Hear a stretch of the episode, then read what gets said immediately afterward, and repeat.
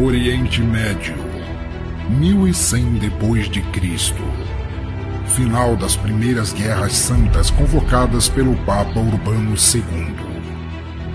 O nome Cruzadas só seria utilizado anos depois.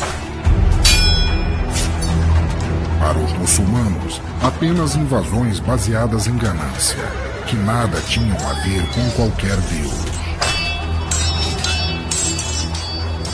Godofredo de Bulhões, um dos nobres de segundo escalão que se seduziu pelas promessas de riquezas e recomeço. Foi um dos principais nomes dessa primeira fase das invasões francas, ou cruzadas.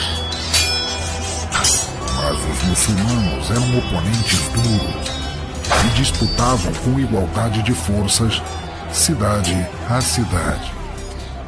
E foi nesse cenário histórico que, em 2023, uma das maiores empresas de jogos eletrônicos do mundo construiu um dos mais ambiciosos projetos de entretenimento de sua época.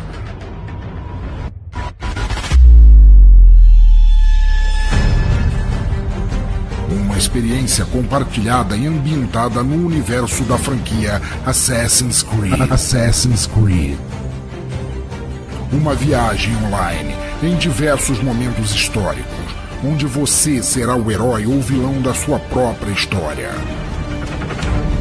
Um universo seguro que se adapta às suas escolhas em tempo real, sem qualquer julgamento moral.